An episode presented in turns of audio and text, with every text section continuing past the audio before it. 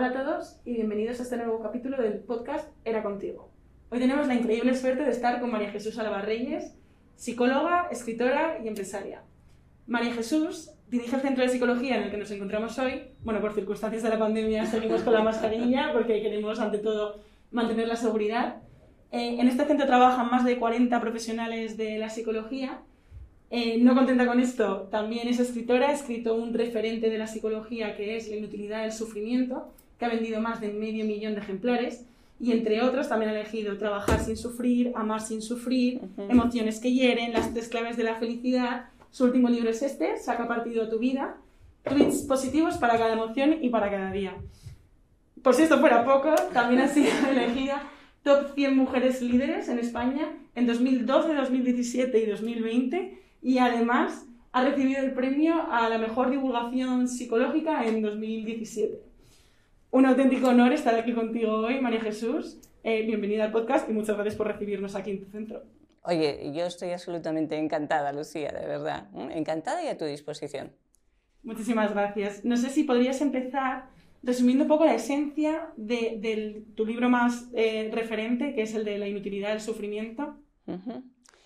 A ver, eh, fíjate, desde la psicología, eh, y la verdad es que no solamente en, nuestro equipo escribo yo, muchísimos otros psicólogos, la mitad de los libros ya casi son de otros psicólogos del equipo, en la psicología tenemos siempre como una inquietud. La inquietud es, eh, esta es una ciencia que aunque la gente piense que, es demasiado joven y tal, la verdad es que es una ciencia ya muy experimentada, con unos resultados muy claros y muy contrastados. Pero la limitación es ¿a qué público llegamos? Es decir, las personas que vienen a un gabinete de psicología, afortunadamente en la inmensa mayoría de los casos, para ellos es como un antes y un después. Se dan cuenta que les ha servido mucho, que tenemos herramientas muy útiles. Pero siempre dices, ¿y el resto de la gente qué? Esas personas que a veces tan siquiera distinguen a lo mejor entre la labor de un psicólogo y de un psiquiatra, ¿cómo llegamos a ellas? ¿Cómo les podemos ayudar? Esto fue un poquito la inutilidad del sufrimiento. Es decir, después de más de veintitantos años de trabajo, que fue cuando yo escribí La inutilidad del sufrimiento, veíamos que la inmensa mayoría de las veces que sufrimos es un sufrimiento totalmente inútil y estéril. Es decir, tú no puedes dejar de sufrir si se te muere un ser querido, si has tenido un accidente gravísimo, una circunstancia realmente muy relevante en tu vida. Pero la inmensa mayoría de las veces que sufrimos sufres porque tu pareja no te escucha, que esto es algo relativamente habitual, porque tus hijos adolescentes están en una edad tremenda que también es bastante normal, porque tienes compañeros a veces más trepas o más ambiciosos, sufres por cosas de la vida cotidiana, por esa especie de radio interior que tenemos, que nos vamos diciendo cómo es nuestra vida y nos vamos diciendo que todo es horrible, terrible, espantoso. Y lo que le queremos decir a las personas es, no sufras sin necesidad, no sufras en todas aquellas ocasiones que realmente lo puedes evitar y empieza a entrenar a tu mente, que es lo que se trata en la inutilidad del sufrimiento. Empieza a detectar cuáles son los pensamientos, los pensamientos, no tanto las circunstancias, sino lo que tú te cuentas, los pensamientos que están haciendo que tu vida sea un desastre, que sea realmente un calvario, cómo lo puedes controlar y cómo puedes ser dueña de tus emociones. Este es el mensaje esencial. Las circunstancias, la mayoría de la gente piensa, en mis circunstancias es imposible estar bien. No es cierto. No es cierto. Muchísimas personas en igual circunstancias, en peores circunstancias, consiguen estar bien. Lo importante es ese diálogo interno que nosotros tenemos. Si somos capaces de llevar nuestros pensamientos donde queremos, somos capaces de controlar nuestra vida y no hemos venido a sufrir. Yo, lo siento, sé que hay, eh, pues en fin, mucha tradición pensando que el sufrimiento no se engrandece y evidentemente el sufrimiento cuando llega y está ahí eh, es una prueba de fuego que te puede hacer aprender muchísimo. Pero el sufrimiento inútil lo único que hace Lucía es debilitarnos. Haces mucho hincapié en esta idea clave de que el 95% del sufrimiento nos lo generamos nosotros y también en que la felicidad está dentro de cada uno. ¿Por qué crees, por un lado, que en nuestra sociedad está tan instaurado el sufrimiento si es, por definición, algo indeseable? ¿Y cómo podemos hacer para buscar esta felicidad dentro de nosotros mismos? Fíjate, desde pequeños, desde pequeños eh, nos hacen estar más atentos a lo que hacemos mal que a aquello que hacemos bien.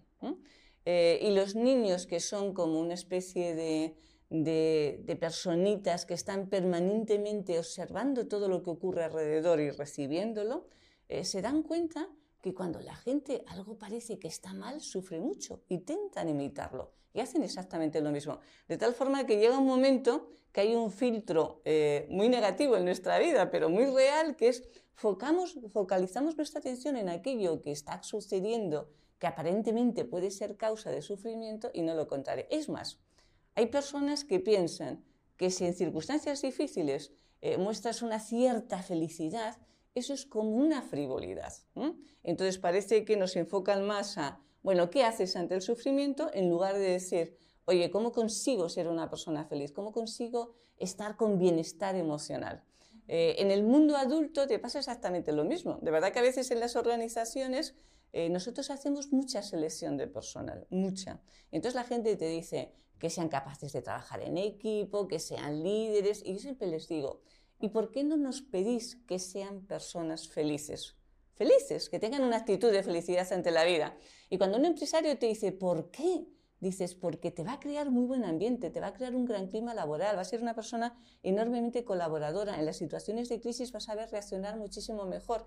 Pero esto es algo que aún no está realmente valorado. Y es tan importante. Tú piensa, personas claves en tu vida, personas con una actitud positiva, personas que han sido importantes en tu vida y que sin embargo eran el pesimismo y la negatividad en persona. ¿Verdad que la diferencia es enorme?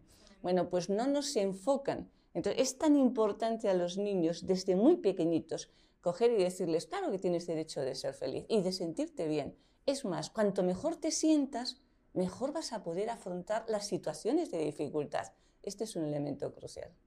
Hay veces que, que parece que la teoría nos la sabemos, sabemos pues cómo tenemos que estar nosotros predispuestos a este acto casi que parece de rebeldía, de ir contra corriente y ser felices en cualquier circunstancia, hay veces que no sabemos la teoría y sin embargo estamos en un momento tan malo que somos incapaces de ponerlo en práctica. Haces uso de una frase en tu libro que me encanta que es poner el cerebro a tu favor. ¿Cómo crees que se puede, cuando estás en un momento de tanto sufrimiento, empezar a arrancar y a poner tu cerebro a tu favor? Eh, relativizando en ese instante en el que todo te parece terrible, no tomando decisiones importantes, que es algo que la gente dice, estoy muy mal, dejo este trabajo, me separo, me cambio de ciudad, por favor, no tomes decisiones importantes. Y en ese instante, eh, fíjate, si la intensidad de tu malestar es muy alta, Lucía, eh, no, es, no es posible coger y decir, bueno, pues eh, automáticamente me digo frases positivas y me siento bien. Esto no funciona. Si la intensidad es muy alta, tenemos que hacer lo que llamamos parar de pensamiento, que es coger y decir, a ver, paro y enfoco mi mente en otra cosa que realmente se pueda sentir bien. Hay una serie de técnicas, unas son fisiológicas, relajación, respiración, otras son técnicas cognitivas, para de pensamiento, autoinstrucciones, confrontación de pensamientos, pero básicamente yo te diría, cuando la gente se siente mal, que piense en ese instante, que diga, vale, si quiero relativizar y estoy muy mal, no me sirve, porque pienso que nunca he tenido una situación tan mala como esta. ¿Qué hago? Algo que normalmente me hace sentirme bien. ¿Qué puede ser? Fíjate, algo tan sencillo, entre comillas, como ejercicio, al nivel que cada uno pueda. Ejercicio, que puede ser caminar, andar, hacer flexiones, lo que quieras, un poquito de ejercicio. ¿Por qué? Porque hay una serie de neurotransmisores que se activan y te producen bienestar, algo tan sencillo como eso. Y si no dices, me suelo sentir bien cuando hablo con este amigo, llámalo en ese momento. Intenta hablar con él directamente. Coge y a la calle, canta, aunque no tengas eh, ninguna ganas. Baila si te gusta bailar. Es decir, algo que a tu mente le haga decir, caray, pues no estoy tan mal. Y luego hay una serie de pequeños trucos. Cuando nos sentimos muy mal, hiperventilamos. Empezamos a respirar de forma superficial con el tercio superior de los pulmones. En ese momento lo que le tenemos que decir a nuestra mente es tranquilo, no pasa nada. ¿Cómo? Respirando más suavemente. Cuando te sientes mal, tienes la boca seca. Intenta coger en ese momento y insalivar algo. Puede ser un caramelo, cualquier cosita y tal, pero para lanzar de nuevo ese mensaje a tu cerebro de que no pasa nada. E intenta hacer un cambio de temperatura corporal. O bien te mojas la cara con agua muy fría o las muñecas con agua muy fría, pero a continuación, una vez que has parado, digamos, esa reacción fisiológica, lleva tu mente a algo que sea incompatible con el malestar y que normalmente te hace sentirte bien. Podemos pasar del sufrimiento más tremendo a un bienestar en prácticamente segundos. Pero lo tenemos que hacer voluntariamente porque si no, cuando estamos mal, es como si nuestra mente dijera, pues si estás mal, te voy a llevar a situaciones en las que te encuentres peor. De eso se trata, de que seamos dueños de nuestra mente y no nos dejemos arrastrar por su inercia. Qué interesante. Eh, bueno, para aquellos que os habéis quedado con ganas de saber más del tema, María Jesús tiene un taller en abierto puesto eh, en el que cuenta un montón de técnicas de pues, lo que comentabas de la parada de pensamiento, de técnicas de relajación es espectacular para intentar manejar la ansiedad. A mí, desde luego, me ha servido muchísimo. Lo hicimos precisamente a raíz de la pandemia. Es decir, cuando nos dimos cuenta que, que, muchísimas personas, millones de personas, estaban sintiendo muy mal, entonces dijimos, que, ¿qué podemos hacer? Prácticamente todas las semanas sacábamos un podcast, una grabación, algo donde pudiéramos ayudar. Y una de las cosas que hicimos fue ese taller, en que dijimos, bueno, pues que la gente pueda acceder de forma absolutamente gratuita, está en nuestra página web, está eh, fijado justo en mi tweet, pero que pueda acceder de forma totalmente gratuita a ese tipo de técnicas, que son 10 eh, que duran en total dos horas, pero que cada uno dice, saber, ¿yo qué necesito? Autoinstrucciones, pues autoinstrucciones. Para de pensamiento, para de pensamiento. Respiración diafragmática, respiración diafragmática. Eh, yo les animo muchísimo a que lo hagan. Hay psicólogos que me dijeron, María Jesús, ya la gente no va a venir al psicólogo. Y digo, ojalá. Es decir, ojalá llegue un momento en el que los psicólogos lo que podamos hacer es cómo encontrarnos cada vez mejor en nuestra vida cotidiana y no sacar a las personas de esas situaciones límites en las que a veces nos hallamos. Como parte de, este, esta parte cotidiana de fomentar el bienestar, eh, hablas mucho de estar abiertos al aprendizaje, de un aprendizaje continuo y de cultivar las ilusiones. Sí. Cómo las personas que realmente sufren, de repente la causa está en que no tienen ilusión, bien sea por un gran proyecto vital o porque las pequeñas cosas de la vida les ilusionan. ¿Cómo crees que podemos fomentar este aprendizaje y estas ilusiones? Fíjate, eh, hay dos libros que yo dedico a esto, los tienes aquí. Uno es Las tres claves de la felicidad, que es eh, empezar a perdonarnos, aprender a perdonarnos. Nos hemos dado cuenta, Lucía, que, la gente realmente maja, eh, la gente que es positiva, que facilita la vida a los demás, que son personas generosas, les cuesta mucho perdonarse. Perdonan fácilmente, pero les cuesta mucho. Primer punto, aprende a perdonarte. Somos personas, cometemos fallos, el error es algo normal en nuestra vida. ¿Para qué? Para que te quieras mejor y entonces puedas coger las riendas. ¿Cómo ilusionarte? Eh, fíjate, eh, hay un test que son casi 300 preguntas que le hacemos a la persona de diferentes situaciones en las que les pedimos, cuando haces esto, ¿te sientes bien? Ahora sabemos que la mayoría de las veces no, pero te sentías bien y, vamos cogiendo y vamos viendo en cada persona cuáles son aquellas pequeñas cosas que les hacen sentirse mejor. Cuando una persona se siente mal, pierde la esperanza. Y si pierdes la esperanza, pierdes las ganas de vivir y de remontar. ¿Cómo te ilusionas? Precisamente motivándote. ¿Qué tenemos que ver, Lucía? Lo que le motiva a cada persona, que esto es único y es diferente. Pero te aseguro que incluso en las peores circunstancias Siempre hay algo que a cada persona le motive. Tenemos que buscar qué es lo que le puede motivar a esta persona y le tenemos que lanzar a la acción. Como en ese momento no cree que va a estar bien, si, le dices piénsalo, no, no funciona porque va a pensar que es imposible, le lanzas directamente a hacerlo. En ese instante empieza a recuperar la ilusión. Eh, pero la ilusión en pequeñas cosas. Es decir, cuando alguien dice, no, a mí me gustaría, imagínate, tú eres ingeniera hacer el doctorado en el Instituto de París, de tal, bueno, quizás eso es complicado. Pero si dices, bueno, pero a mí me gustaría poder llevar esto a efecto. Y esto cada día sí que lo puedo hacer. Esos pequeños casos, pequeños pasos son los que nos hacen ir recuperando esa ilusión. Pone el foco en aquello que te hace sentir bien. Al principio lo vas a hacer de forma casi obligada, luego ya lo vas a empezar a disfrutar. Esa es la gran diferencia. En cuanto empiezas a creer en ti, de nuevo empiezas a ilusionarte. Qué pasada, bueno, me, quedaría escuchándote siglos. Em, nosotras desde ERA, cambiando un poco de, perspectiva, desde ERA estamos intentando aportar tecnología, como ingenieras, eh, aportar tecnología al mundo de la salud mental. ¿Qué impacto estás viendo tú de la tecnología pues, en general en, nuestro entorno? ¿Cómo nos está afectando? ¿Qué cambios está viendo? Incluso, ¿cómo puede ayudarnos a, a todos estos pequeños cambios que hay que introducir ¿Cómo puede ayudarnos la tecnología? la, tecnología, como todo, se puede utilizar en positivo o en negativo. Eh, hay muchísimas personas que unen ahora mismo eh, tecnología con adicción y piensan la cantidad de adolescentes, de jóvenes, de personas adultas que están enganchados. Nosotros tenemos un área de adicción que es enorme, ¿no? Es decir, que hay personas que les está condicionando la vida. Vale, Pero hay otra parte de la tecnología que nos libera, que nos ayuda, que nos salva y, que puede hacer además a que cada persona le ayude a conocerse muchísimo mejor y a que le dé pequeñas pautas, haga un poco como su traje a medida, que le diga, pues mira, yo haciendo este tipo de cosas es como realmente me siento muy bien. Ahí la tecnología le puede ayudar enormemente. Es decir, hay personas que les falta como un poquito de impulso. Bien, eh, la tecnología te lo puede dar, te puede decir, mira, si haces esto, tú te sientes de esta manera, si además haces esto otro, si luego haces esto tal, y vas haciendo un poco ese traje que te hace sentirte maravillosamente bien. Eh, la tecnología bien aplicada, de verdad que puede ser una de, de las grandes ayudas que podemos tener en el siglo XXI. Mal aplicada, puede ser un poco nuestro desastre. Pero por eso es tan importante eh, que sepamos llevarlas. Es decir, toda la parte de, inteligencia artificial es tan, tan importante. Eh, toda esa parte en la que a la persona le puede ayudar, por ejemplo, a dormir mejor.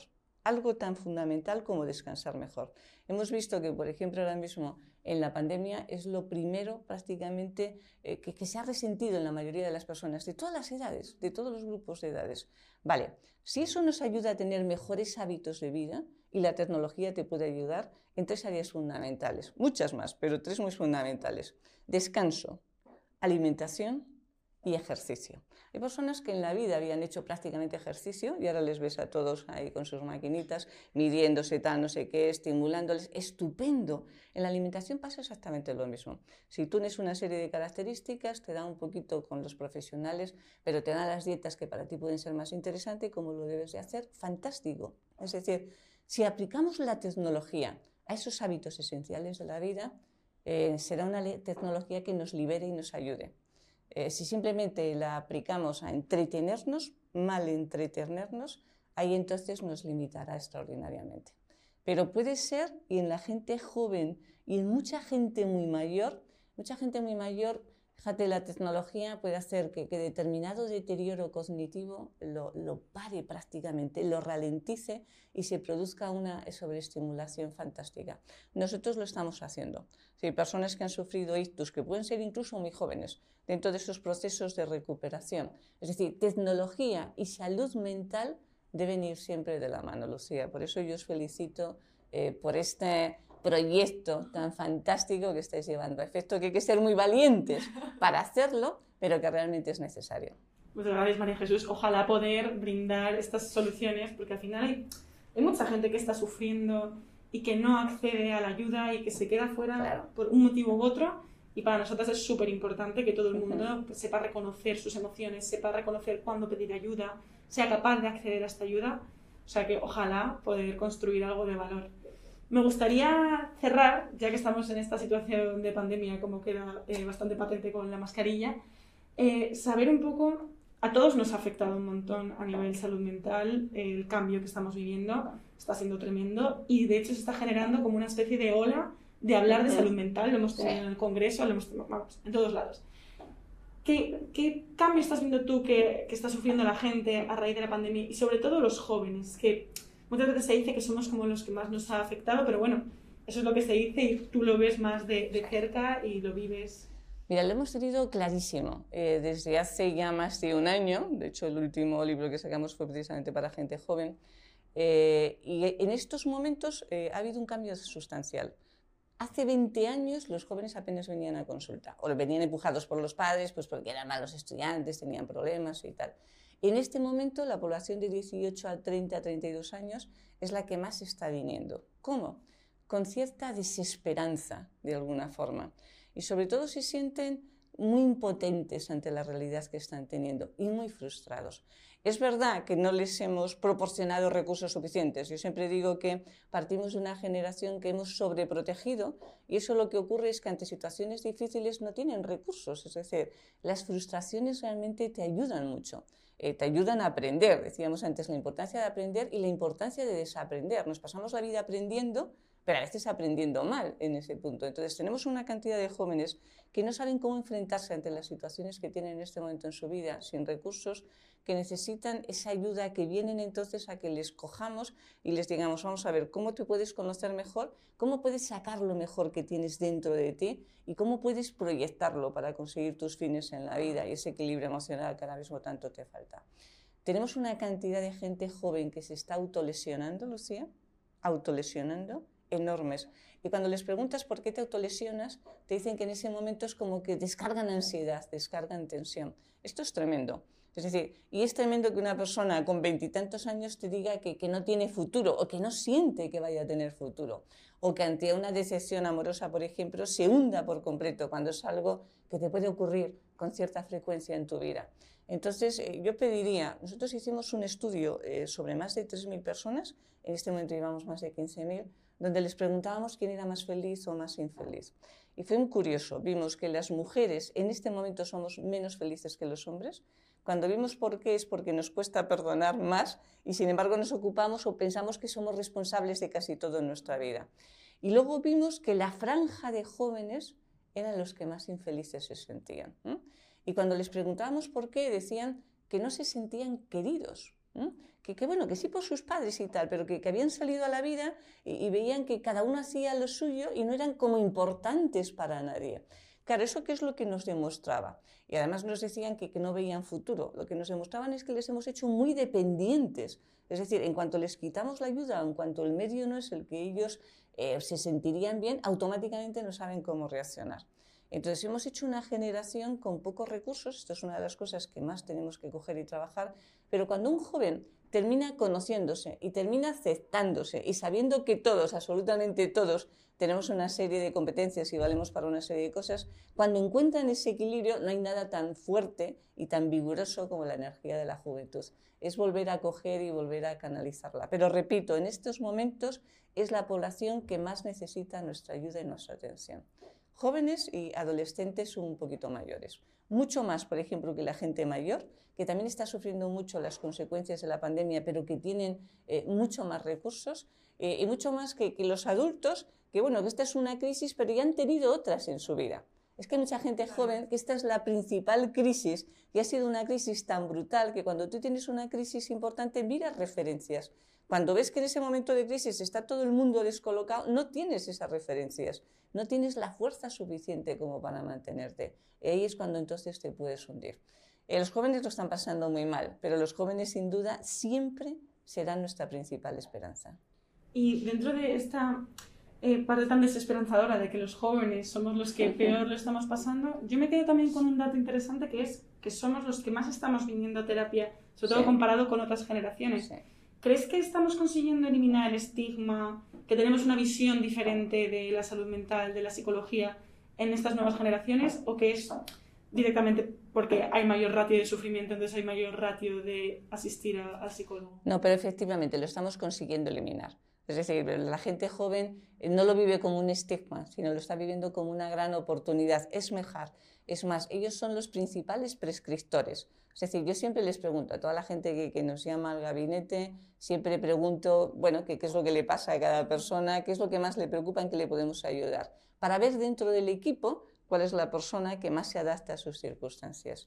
Y, muchísimas veces eh, una de las cosas que te dicen es que no saben muy bien eh, por qué están mal. Pero, pero, que lo que sí que es cierto es que efectivamente se sienten mal, pero que quieren conocerlo. En el momento en que les ayudas a saber exactamente qué es lo que les pasa, a partir de ahí emplean toda esa energía para poder coger y salir adelante. Y no solamente no les da vergüenza venir, sino al contrario. Es decir, en el momento en que ven que les viene muy bien, ellos son los primeros, cuando yo pregunto, ¿y, por qué vienes y tal? Me dice, porque me lo ha dicho un amigo, una amiga que ha estado con vosotros. Esto es muy frecuente. Es decir, afortunadamente eso, en, la etapa un poquito de la juventud, eh, afortunadamente ya se ha solucionado. Es decir, la gente viene y viene sabiendo que les vamos a ayudar y lo miran como un crecimiento. Es más, hay a veces que hasta presumen de ello en ese aspecto. Esto lo tenemos superado. Totalmente. Además, lo que dices es, real, porque yo vengo aquí, que sois todos maravillosos, y vengo porque mis amigas van a terapia y me dijeron, oye, Lucía, tal, igual te va fenomenal. Y efectivamente, o sea, es el boca a boca entre nosotros es totalmente... Claro, la gente se tiene que dar cuenta que, que a terapia no es, eh, dices, vengo cuando estoy muy mal, o simplemente cuando quiero estar mejor. Es decir, vengo, eh, las personas que nosotros vemos son personas absolutamente de la vida cotidiana, que lo que se encuentran es en algún momento que pueden estar un poquito perdidos, o simplemente diciendo, oye, ¿por dónde puedo ir? ¿O cómo me puedo encontrar mejor? ¿O cómo me puedo conocer? ¿O cómo puedo resolver este problema? Es decir, para que les ayudemos en las situaciones de la vida cotidiana, Pero cuando te conoces mejor y te aceptas mejor y te quieres más, cuando te quieres más, cuando te quieres bien, no hay nada que te pueda frenar. Sí, decía Ana Milán el otro día que si voy al psicólogo, si voy al dentista, ¿cómo no voy al psicólogo? Así que bueno, es fundamental la labor que hacéis, es maravillosa la divulgación para hacer más accesible la psicología. Os recomiendo encarecidamente que leáis La inutilidad del sufrimiento, es súper didáctico, súper ameno. A mí personalmente me ha encantado y agradecerte una vez más que hayas estado aquí con nosotros. Eh, ha sido un auténtico lujo y ojalá todo el mundo lo disfrute tanto como he disfrutado yo hablar contigo. Eh, Lucía, gracias de verdad, gracias y enhorabuena por vuestro proyecto y recordemos todos que la psicología hoy no es un lujo, es una auténtica necesidad. Gracias por la labor que estáis haciendo. Muchas gracias, María Jesús.